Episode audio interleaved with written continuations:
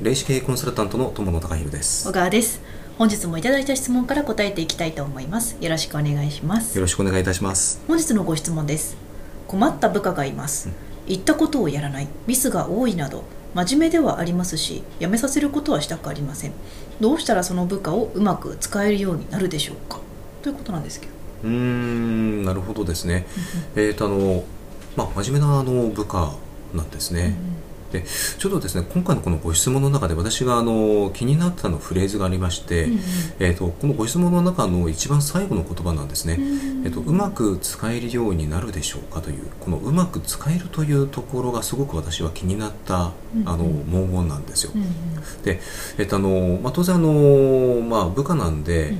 まあ、その使えるという言葉が出てきてしまうのは致し方ないことかなとは思うんですけども、やはりあの人間ですよね、うん。うん、であのそう考えていくと,、えっとその部下をうまく使えるようになるでしょうかというこのフレーズが出てくるっていうこと自体が実はちょっとあの、えっとこのご質問者様の問題というのもあるのかなというふうに私は感じてしまいました。うん。うんあのえっとその見方がですね、えっとあのえっと損得感情になってはしないかなという、うん。うん。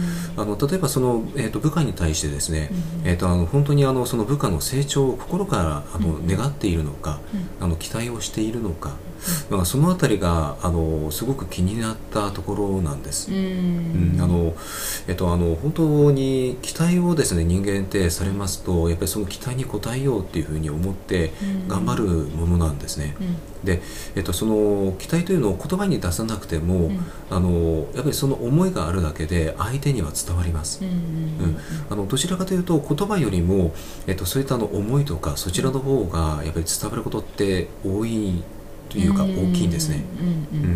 あのそういった気持ちでまず、えー、とご本人あのこのご質問者様がですね、えー、といらっしゃるかどうかなんです、うん。うんそういう気持ちを持っているかどうか、うん。うん。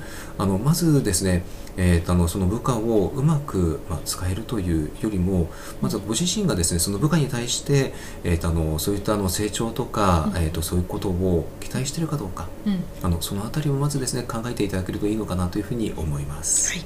本日のご質問に対するお答えは以上です。ありがとうございました。ありがとうございました